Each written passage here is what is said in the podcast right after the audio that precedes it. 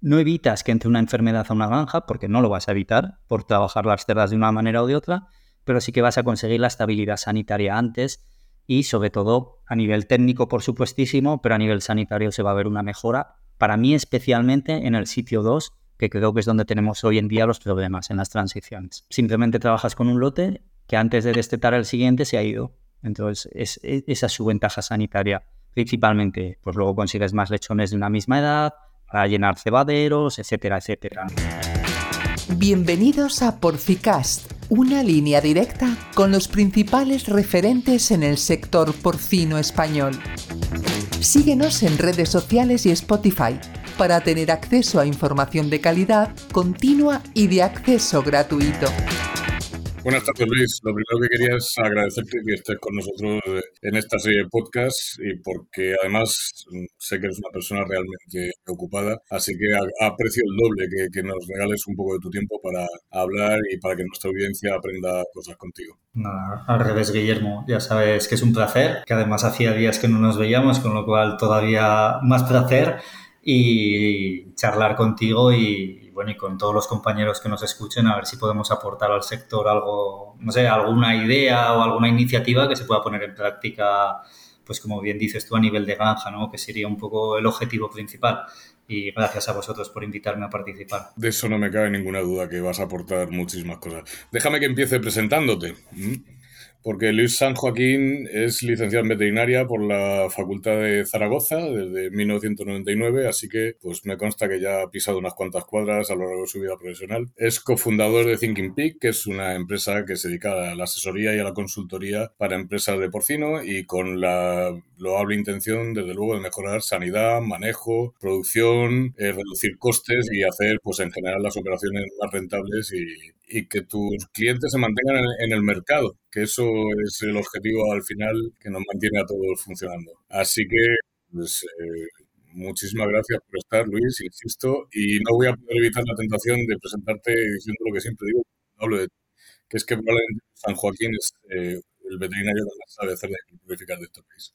Así que es un verdadero poder hablar contigo. Vamos a empezar hablando de cómo estamos de hiperprolíficas ahora mismo en, Europa y en España. Es decir, ¿qué porcentaje de, de hiperprolíficas manejan ahora mismo? Yo al 100% seguro no lo sé, pero calculamos que entre el 50 y el 60%. También, por otro lado, Guillermo, tú lo sabes bien, que lo primero sería definir qué es la hiperprolífica. Bueno, tampoco sé si existe una definición como tal para mí es la cerda que me obliga a hacer nodrizas. Es verdad que en función del manejo que yo elija para igualar la camada en las primeras 24 horas, las puedo igualar a 14, a 15, a 16, puedo elegir diferentes sistemas pero para mí el cambio más importante en la hiperprolificidad ha sido el uso de cerdas nodrizas, que hay granjas que están llegando a porcentajes de hasta el 20%. Entonces, en función del sistema que yo elija de nodrizas, voy a tener unas ventajas y unas inconvenientes. Si tengo el 100% de las plazas de maternidad ocupadas, seguramente, y si subo camadas, mi inconveniente va a ser que la duración de la lactación de la cerda va a ser la misma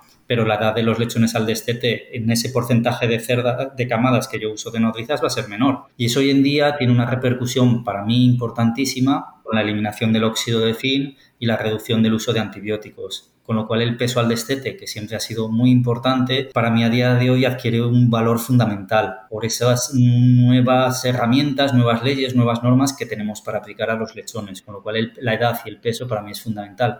Hay otro sistema de nodrizas que serían los huecos con lo cual yo aumento la duración de la lactación de las cerdas, pero no reduzco la duración de la lactación de los lechones, porque lo que hago es bajar esa cerda al hueco.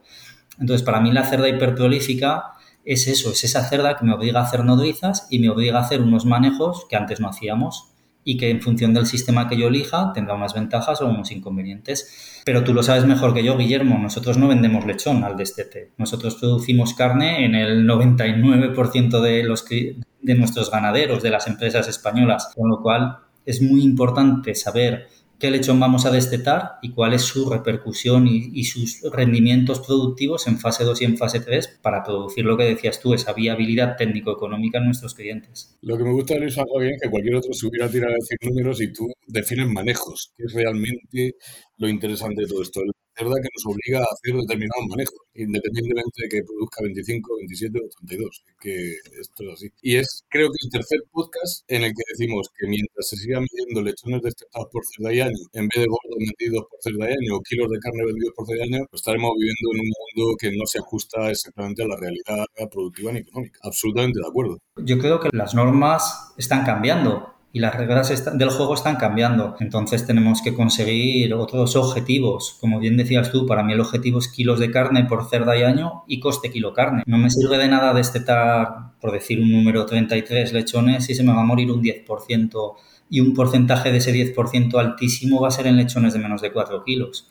Entonces, cada empresa tiene que saber perfectamente qué tipo de lechón produce, qué características y qué rendimientos técnicos y económicos tiene ese lechón y muchos de ellos basados en base a la mortalidad y tratamientos antibióticos para elegir un camino que yo creo que es el que hay que seguir porque las normas han cambiado y todos tenemos que tener presentes hacia dónde vamos. Y cada vez va, para mí el peso al destete es que es fundamental y la hiperprolificidad no está reñida con el peso al destete, pero sí que es verdad que en función del peso al nacimiento, sí o sí, porque hay una mayor variabilidad y un mayor porcentaje de lechón de menos de un kilo y el sistema de nodrizas que elijamos puede tener un mayor impacto en los pesos al destete que cerdas que paren menos lechones y que no tenemos que hacer este tipo de manejos. Definitivamente. ¿Cómo se lleva esto con una situación en la que nos quitan que no tenemos óxido de zinc, Guillermo. Ni antibióticos. ¿Cómo se lleva esto? Pues tú lo sabes mejor que yo. Hay una cosa que es fundamental y a mí es una frase que me gusta mucho y no sé dónde la leí, que la inmunidad pasiva está relacionada con la inmunidad activa. Que la cantidad de calostro que un lechón ingiere y son lechones, es una prueba danesa que sacaban sangre a los lechones a las 48 horas de vida y luego miraban los títulos que esos lechones tenían al destete los lechones que más títulos tenían a las 48 horas son los que más de esa inmunidad pasiva de la cerda lechón son los animales que más inmunidad desarrollaban después del destete. Con lo cual, todos estos lechones de bajo peso al nacimiento, bajo consumo de calostro, bajo peso al destete, muchos de ellos van a ser los lechones que peor inmunidad desarrollan activa de la que ellos desarrollan con lo cual van a ser los animales que más tratamiento necesitan, que más necesario sería el óxido de zinc, con lo cual en el momento que tenemos problemas son los candidatos a sufrir más las enfermedades y a originar un mayor porcentaje de bajas. Está claro, yo siempre he hablado, si tú te tienes que pegar con, con un canijo, con un cacha, está claro que eliges canijo. Los patógenos ven canijos y dicen, esto, esto me lo voy a llevar antes seguro. Y es verdad que lo están haciendo, es muy bueno. Oye, ¿y cómo están alterando los flujos de, producción por los desafíos sanitarios que tenemos ahora mismo en la industria, que no son pocos, que son muchos. Bueno, tú lo has dicho, no hay mucho desafío sanitario actual. Muchos sabemos que en España hemos tenido la introducción de cepas de PIRS hipervirulentas que junto con el óxido de zinc, junto con la reducción de antibióticos nos han originado pues eso, una situación de juego nueva que es mucho más difícil de afrontar. Entonces, a nivel de manejos, yo te puedo decir lo que nosotros hacemos, lo que está bien y lo que está mal, tampoco me veo yo capaz para decirlo, pero nosotros cada vez, a pesar de la hiperprolificidad, intentamos mover menos lechones, lo cual es muy fácil de decir, pero a veces es difícil de hacer. Lo que intentamos es no mover ningún lechón en las primeras 24 horas, porque aunque pueda estar un poco mal lo que voy a decir, hay un porcentaje de la selección de ese lechón pequeño inviable que se hace en las primeras 24 horas y esa mortalidad de ese lechón que nosotros no hemos movido intentando que se encalostre, pero esa mortalidad nos va a ayudar a no realizar movimientos innecesarios. Y todo el lechón que movamos a partir de esas 24 horas estará mejor encalostrado que si lo hemos movido antes. Y parte de esa mortalidad nosotros ya no la hemos movido y no hemos hecho esos movimientos.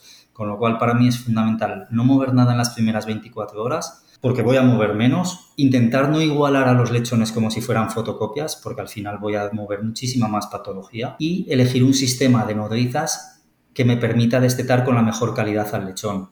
Yo intento, pero yo intento, ¿eh? no, no quiero decir que esté bien, yo intento poner el mayor número de lechones posibles por cerda para realizar el menor número de nodrizas para que haya una afectación negativa lo menor posible en el peso y en la edad al destete. A partir de ahí se está trabajando cada vez incluso en granjas de gran tamaño, en sistemas de bandas mucho más marcados, porque normalmente siempre hemos trabajado, son ejemplos, ¿eh? pero granjas de 1500, 2000 cerdas y, sobre todo por encima, en bandas semanales, con 20 bandas o 21, o 21 bandas, dependiendo si destetábamos a 21 días o a 28. Cada vez más Estamos trabajando en banda, en granjas por debajo de 1.500, incluso 2.000 cerdas, pero sobre todo en granjas de 800 y de 1.000 cerdas en bandas de 5 semanas. Porque uno de los objetivos, aparte de lo que hemos hablado de mover menos lechón de las primeras 24 horas, es no mezclar lotes. Trabajar en un todo dentro, todo fuera muy estricto, muy marcado, para que en el momento de un desafío sanitario la estabilidad sanitaria sea más fácil recuperarla al solo tener un lote en maternidad y un lote en transición. Lo mismo pasaría en la maternidad si trabajáramos en bandas de cuatro semanas. El problema es que la edad al destete de esos lechones es muy baja y lo que hemos comentado antes, un lechón de bajo peso y de baja edad también sufre mucho con las nuevas reglas del juego, especialmente el zinc y los antibióticos, en cuanto a los índices productivos y en cuanto a la mortalidad. Con lo cual hay una nueva moda, llamémosle así, no sé si está bien dicho o no, de trabajar en bandas de cinco semanas en granjas sobre todo que están por debajo de mil cerdas. Las modas se mantienen, si funcionan o no, yo creo que esta se va a mantener, pero déjame de, seguir hablando de las bandas, de las cinco bandas, la, la banda cinco semanas, perdón, eh, que te haga una pregunta.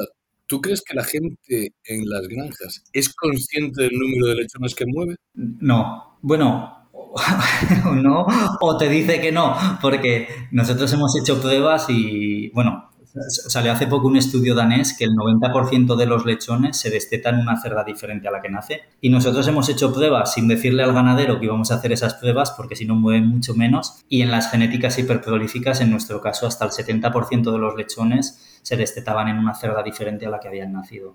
Cerdas que paren menos lechones con un mejor mayor y mejor peso y normalmente más homogéneos, con menos variabilidad, se movíamos entre el 30 y el 35% pero en la hiperprolificidad nosotros nos íbamos al 70. Sin avisar al ganadero para que no dejara de mover, porque eso tú lo sabes mejor que yo, que si les dices que vas a mirar eso, dejan de mover. Nosotros hemos hecho pruebas con Crotal sin que ellos supieran que al final era el objetivo y hemos visto hasta un 83% de lechones fuera de su madre el día del Y Nacho Tardío presentó también un estudio ahora en, el SPHM donde tenía exactamente los mismos resultados. Y granjas que además te dicen, no, no, aquí se mueve poco, ¿eh? cuando le enseñan dices, pues has movido un 80% de los lechones. Y es más, Nacho Carrión me decía, algún lechón que se destetó con su madre había estado en otra y había vuelto. Es fascinante. Para mí este es uno de los grandes problemas que hay que, que, hay que solucionar porque están moviendo patología, están moviendo demasiadas cosas. Y luego hay un problema también que como la, la aunque deberíamos trabajar más en el consumo de calostro, simplemente pues por homogeneizar consumos de calostro, como muchas veces tenemos tanto lechón por camada, aunque debería ser al revés, incluso los quitamos antes, porque si nosotros los vemos en, una, en un pezón mamando, con eso para muchas veces a nivel de granja es como que lo vemos ya suficiente, porque está mamando, pero tiene que encalostrarse con su madre. Con lo cual ese primer trabajo de las primeras 24 horas es crucial, tanto en el tiempo como en la forma, para optimizar consumos de calostro y para no mover lechones innecesariamente, que luego van a sufrir una hipoglucemia o una hipotermia y que me han hecho mover lechones de una manera innecesaria. Me ha gustado esta idea de que dices tú de espero 24 horas y muevo, porque ya sabes que ahora con el Mac Rebel y todo esto, no mueva más allá de 24 horas, que es justo al revés. Yo estoy de acuerdo contigo. Entre 24 y 48 tampoco vas a cambiar nada, pero efectivamente evitas que muchos animales que no deben ver se vayan a mover. Tenemos un trabajo con muchísimos fallos, ¿eh? porque es, hecho, es un trabajo, tú nos conoces, Guillermo, está hecho en granja.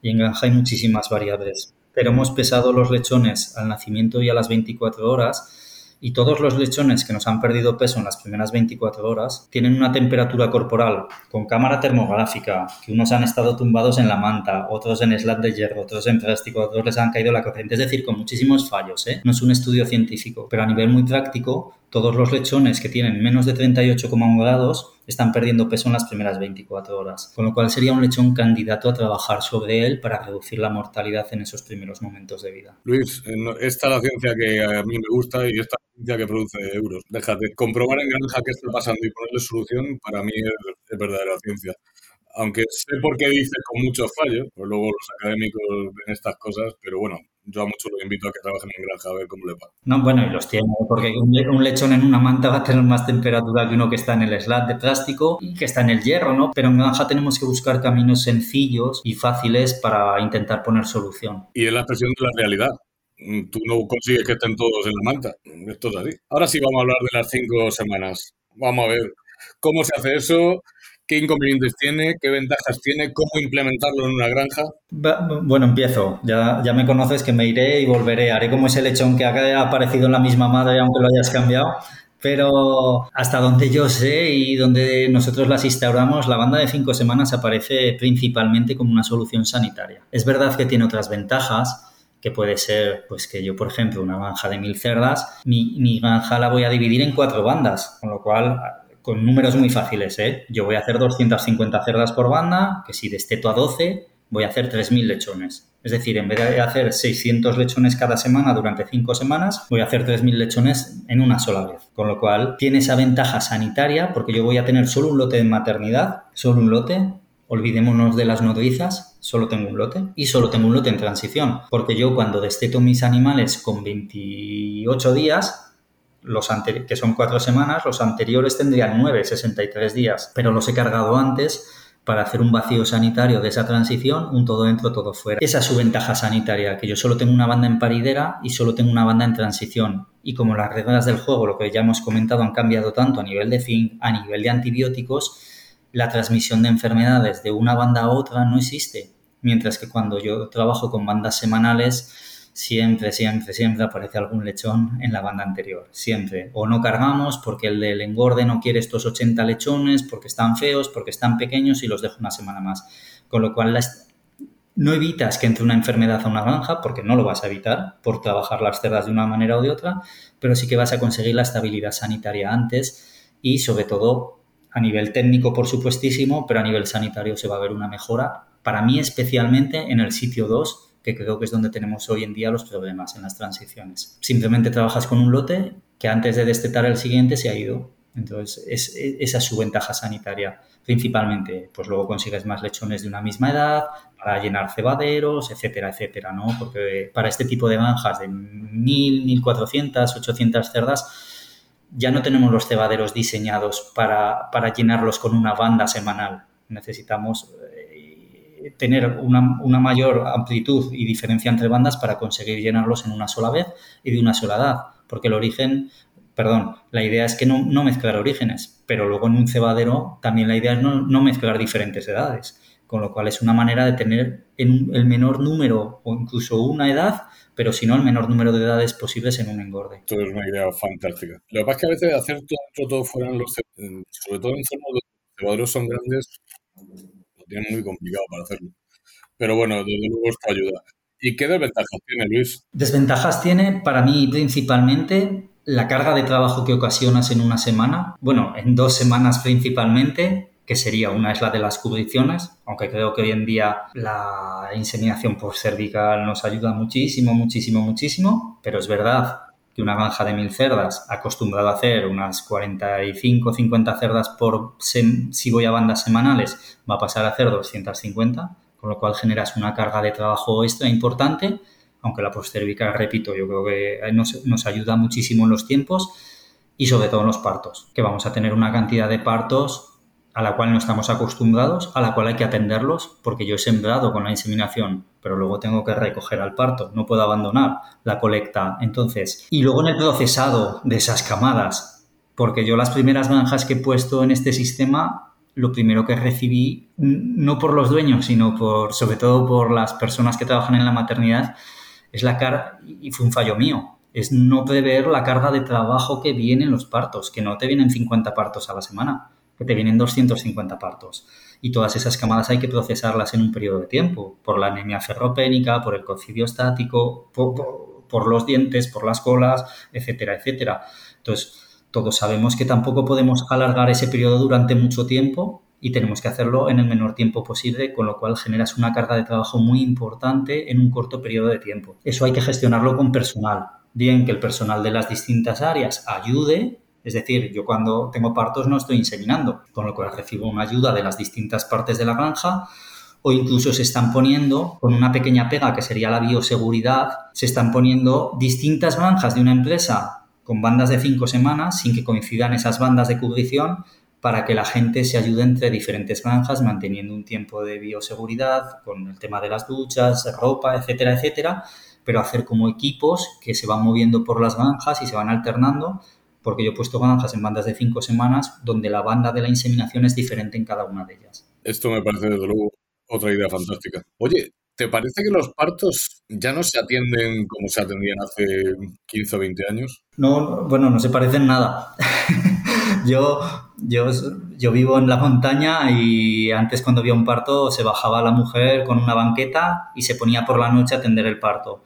Hoy en día las granjas se han, no sé si la palabra es industrializado, pero en la mayoría de las granjas nuevas se trabaja de 7 a 3. Y una cerda, si no le sincronizas el parto, el 60-70% va a parir por la tarde y por la noche, con lo cual el parto no se atiende como se atendía antes y el nacido muerto es muy, muy importante. Pero para mí el mayor inconveniente es que la mayor concentración de calostros en las primeras 12 horas de vida y en un porcentaje altísimo de cerdas en las primeras 12 horas posparto no hay nadie. Entonces, ese lechón pequeño muchas veces ya no se va a encalostrar. Y aparte, la concentración de inmunoglobulinas a partir de las 12 horas disminuye muchísimo. Con lo cual, aunque consuma el alimento, esa inmunidad pasiva que hemos hablado antes, que se relaciona con la inmunidad activa, ya no va a existir. Ya no existe.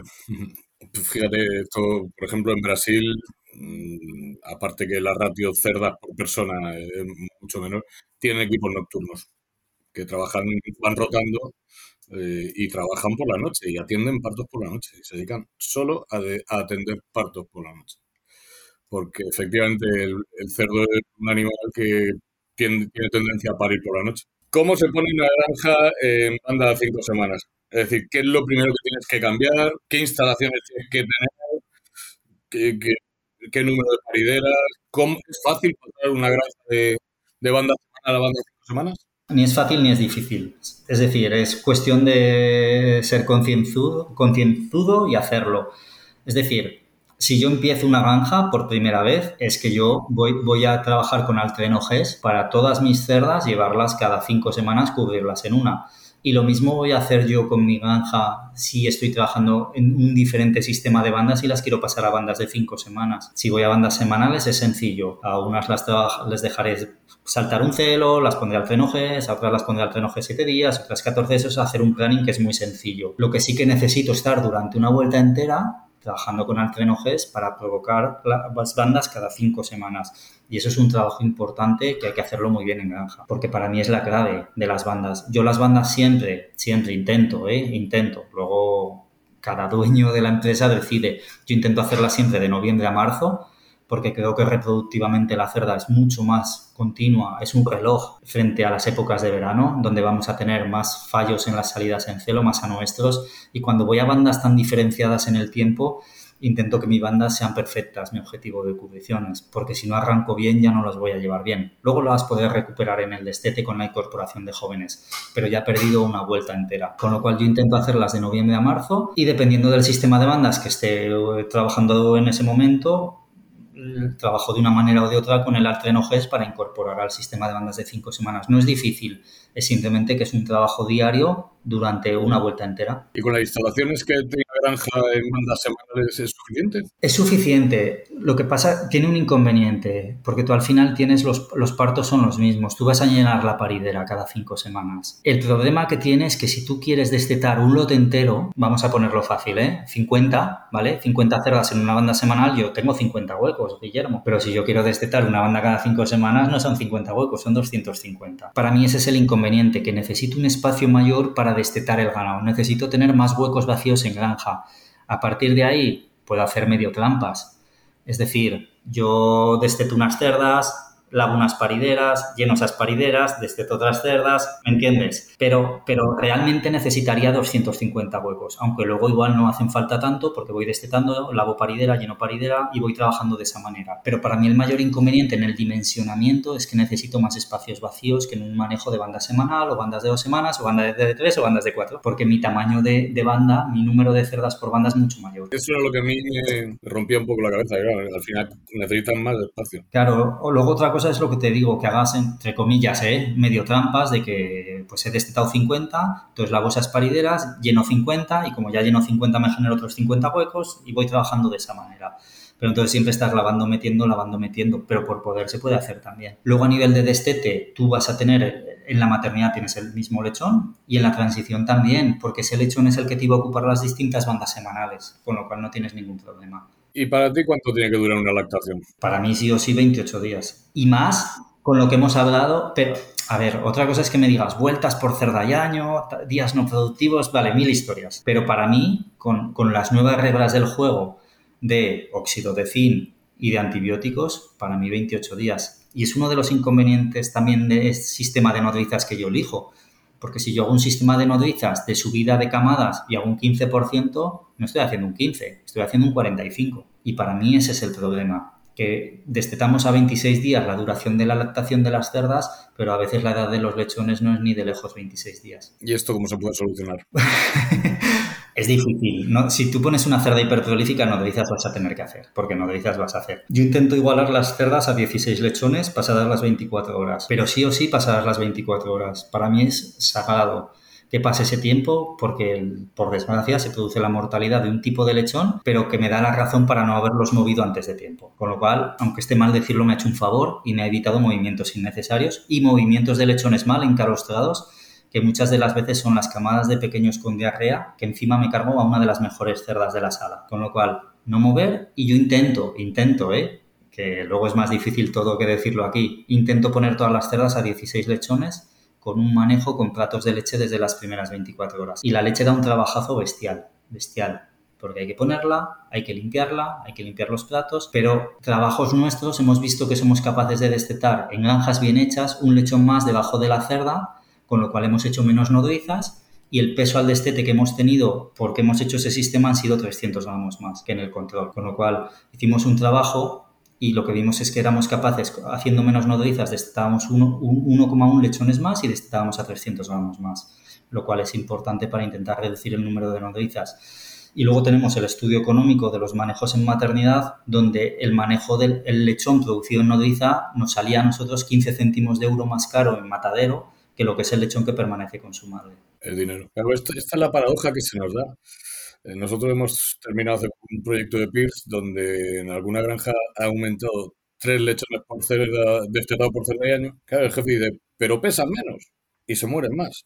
Claro, intrínsecamente la mortalidad en la lactación aumenta y el peso al destete disminuye, a no ser que hagas pues, cosas como la que tú estabas diciendo. ¿Quieres, ¿Quieres destetar mucho, mucho, mucho, mucho? Si te paren las cerdas a 16, igual a las a 10. Ya tienes 6 destetados, ya los tienes. Otra cosa es lo que pesen, ¿eh? porque estás generando una cantidad de nodrizajes brutal, pero ya, ya has destetado, ya los has movido hacia adelante, con lo cual tu capacidad de destete va a ser altísima. Pero yo creo que hoy en día tenemos que buscar, siempre, ¿eh? pero hoy en día más, una mezcla entre cantidad y calidad. Y que la cantidad está muy bien, pero que no se nos lleve por delante la calidad. El problema, Luis, es la cantidad va a traer otras, otros inconvenientes, que ya los consumidores españoles y los europeos preguntan por qué se mueren tantos lechones en lactación, tantos lechones en transición y tantos animales en cebo durante el, periodo productivo. ¿Qué opinas de esto que se oye de una recomendación de EFSA de limitar las hiperprolíficas? Esta, pregunta no estaba en el guion. ¿Sabes qué me pasa, Guillermo? Que yo, yo tengo dos granjas que trabajan con hiperprolíficas y trabajan perfecto. A ver, lo perfecto no existe, pero trabajan muy bien, muy bien, muy bien. Entonces yo veo el potencial que tienen, las posibilidades que tienen y que en una de las granjas, porque es en la que lo hemos mirado, hayamos mandado más de 4.200 kilos por cerda y año de carne, claro, yo les veo ese potencial y me da mucha lástima que en muchos otros sitios no se destete ni tanto ni tanta calidad. Para mí ese es el problema, que en muchos sitios y la media la media no la estamos trabajando bien. Tenemos una mortalidad alta de cerdas y eso es una realidad y no hay que esconderla. Y sí que paren mucho lechón, pero no somos capaces de destetarlo y mucho menos de darle calidad, sobre todo para la fase 2 y la fase 3. Las recomendaciones de la EFSA, pues no lo sé si están bien o mal, no lo sé. Por un lado, si se nos mueren tantos, lo veo lógico, por un lado, pero por otro, viendo el potencial de ese ejemplo que te he puesto de esas dos granjas, también me sabe mal porque somos capaces de hacerlo. Somos capaces de tener ese lechón, de dar de comer a una población mundial, porque es el objetivo, dar una carne de calidad a un buen coste a una población mundial. Creo que hay sitios donde somos capaces de hacerlo y otros no. Y esos otros son los que a mí me da pena que esas recomendaciones también vengan por ese hijo que lo hace mal y al hijo que lo hace bien le estoy limitando el comportamiento. Entonces, ¿estás de acuerdo conmigo que igual que se hacen clasificaciones sanitarias, se podrían hacer clasificaciones productivas? Y si tienes una granja A, puedes tener hiperprolíficas sin ningún problema. Y si tienes una granja B, tienes que mejorar para tener las hiperprolíficas. Podría ser, podría ser una manera de verlo así. ¿Por qué te voy a limitar a ti una producción si lo estás haciendo bien y estás dentro de unos parámetros? Si puedes, ¿por qué no vas a hacerlo? Ahora, si no puedes hacerlo, no lo hagas. Claro. También es verdad que la situación sanitaria actual nos ha condicionado mucho y yo creo que nos ha sacudido y tenemos que volver a ponernos en nuestro sitio para, para hacer frente a esta situación nueva tanto a nivel de la enfermedad que todos sabemos, que es el PIRS, como de las, de las reglas nuevas del juego, que es el zinc y los antibióticos, porque nos ha coincidido la reducción de antibióticos con las cepas más hipervirulentas que hemos tenido nunca. Yo creo que no ha habido nunca tanto cebo vacío en España como, como este año. Hablaba el otro día con, con Miguel Ángel Higuera del desfase que se ha producido entre la capacidad productiva y la capacidad de matanza. Tenemos muchos mataderos, pero ahora hay que suministrarles. Y viene esta cepa y... También se, han también se han traído muchos más lechones de otros sitios y tú lo sabes mejor que yo, que también vienen con cepas de PIRS, con lo cual todavía agravábamos más el problema de posibles recombinaciones, de posibles cepas hipervirulentas, etcétera, etcétera. Es imposible convencer a los ganaderos de que el holandés no le va a vender lo, mejor que tiene y lo bueno, Pero bueno. Oye, Yolanda, solo tres minutos. ¿Qué me dices? Que está decidida a acabar con su ganadería. Bueno, a ver, yo no entiendo de mercados, ¿eh? No entiendo. Si dijera que entiendo, mentiría. Yo creo que al final eh, lo que dice la gente que sabe es que España va a ser el productor porcino europeo. Nos vienen muchas normas, nos quejamos, pero creo que el sector es muy fuerte, muy fuerte y saldrá adelante. También las, cuando nos quitaron las jaulas en gestación confirmada iba a ser el fin del sector y desde ese momento no hemos hecho más que crecer. Con lo cual creo que el sector le van a venir, pues lo que decía, el zinc, el antibiótico, el PIR, las nuevas reglas de bienestar, la paridera suelta, le van a venir muchas cosas, pero yo creo que el sector es muy fuerte y se pondrá. Y que creo que España va a ser el productor porcino de Europa, porque no hay más que ver que en los últimos años cómo disminuye la cabaña porcina en todos los países europeos y cómo España ha ido creciendo. Entonces yo creo que al final Holanda, Dinamarca, Francia, Alemania, Alemania también ha tenido la peste, pero han tenido un descenso muy importante en la cabaña y, otros países sin tener la peste llevan año tras año descendiendo la cabaña mientras que aquí está creciendo. Y yo creo que con el aumento, pero es una opinión muy, muy personal, con el aumento de coste de todas las normas que tenemos en Europa, al final será para producir para Europa, porque para el resto de continentes va a ser mucho más difícil competir con los precios que, nos, que las normas nos ponen. Pero esa es mi opinión, ¿eh? y no soy ni analista de, mercados ni tengo ni idea, es solo la opinión que llevo en la cabeza. Tu opinión, que siempre es muy sabia, la comparto totalmente, porque además España tiene un todavía un coste de producción muy diferente al resto de Europa, por eso seguimos creciendo y además tenemos un sector productivo extremadamente resiliente. Muchas de las normas de las que tú hablabas, y esto también en mi opinión, un poco se hicieron para controlar el sur de Europa y les ha salido muy mal, porque no nos han conseguido controlar. Al contrario, hemos crecido y hemos despegado de una forma disparatada. Luis, ¿alguna conclusión? ¿Cómo está el sector? ¿Cómo lo ves? ¿Vamos a seguir trabajando con la hiperprolífica? La gente se tiene que adaptar. ¿Qué me dices? El sector, yo creo que en su mejor momento no está a nivel sanitario, el sector porcino español, pero creo lo que he dicho ahora, Guillermo, que el sector es fuerte y volverá, volverá.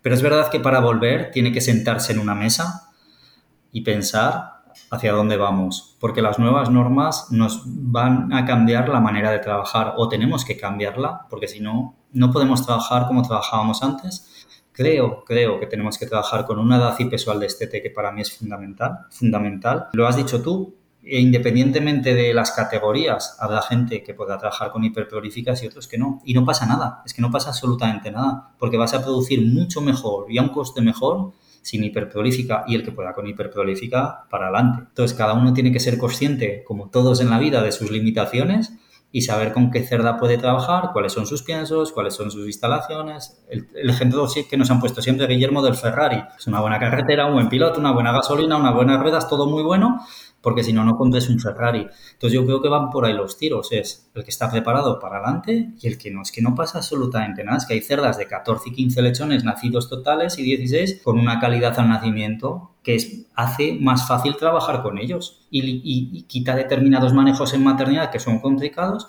y que a la larga me van a ayudar. Yo eso es lo que veo en el sector, que se tiene que sentar y ver hacia dónde va. Con la mortalidad de las cerdas, que es un tema para mí crucial, crucial, que tenemos que trabajarlo y que año tras año sube un 1%, según SIP. Y creo que nos tenemos que sentar qué pasa con la mortalidad y qué tipo de lechón quiero destetar para los datos técnicos y económicos que quiero tener en fase 2 y en fase 3. Y yo es un poco lo que creo que cada empresa tiene que pensar. Sí, desde luego, lo de la mortalidad de las cerdas, te invitaré a otro podcast para que hablemos solo de eso, porque las mortalidades que estamos viendo ahora, vamos, hace 20 años ni nos las hubiéramos imaginado siquiera. Desde luego las cerdas se mueren más que nunca y además de, causas bastante variadas. Pero bueno, Luis, y ahora te toca nominar a alguien que te gustaría oír en este podcast. da igual el tema, nomina a alguien que a ti te gustaría ver en un podcast. No lo sé realmente. ¿Puedo decir a dos o no? Sí, por supuesto. Mira, por un lado por temas de sanidad, y sobre todo por el tema de Pierce. Creo que está trabajando muy bien, muy bien, muy bien Jordi Valielles. Creo que está haciendo un trabajo espectacular. Aparte de todas las analíticas que hacen, cómo él ordena toda esa información y cómo nos la está aportando al sector para echarnos una mano. Y luego, ya que ha salido el tema de la mortalidad de las cerdas ahora al final, a mí hay un trabajo que me gusta mucho, que es de Antonio Palomo, que es de un análisis de la mortalidad de las cerdas en granjas españolas, donde lo divide las causas por ciclos. Y creo que es muy importante porque trabajos de esos nos faltan. Primero porque prácticamente no abrimos cerdas en granja, con lo cual la causa de la mortalidad, pues, pues sí, pero no. Y muchas veces es pues eso, muerte súbita, muerte súbita, muerte súbita, muerte súbita. Y o cogerá, cogerá, cogerá, cogerá. Entonces, un análisis de ese tipo en granjas españolas y dividido por ciclo creo que es muy importante para intentar, al menos intentarlo, porque no es fácil, pero intentar poner solución para disminuir esos porcentajes. Entonces serían un poco, no sé, eh, me las preguntaba bote pronto por las dos personas, por el tema de la sanidad que hemos estado comentando y también por el tema que ha salido ahora al final de la mortalidad de las cerdas. Mira, debo decirte que he tenido la fortuna de compartir esta semana con Jordi y me parece un tipo magistral cómo es capaz de manejar la, epidemiología basada en biología molecular y, en, bioseguridad. me parece espectacular. ¿Y qué te voy a decir, Antonio? Somos amigos desde hace... No, no, no no lo voy a decir. No lo dices por ti, no por Antonio.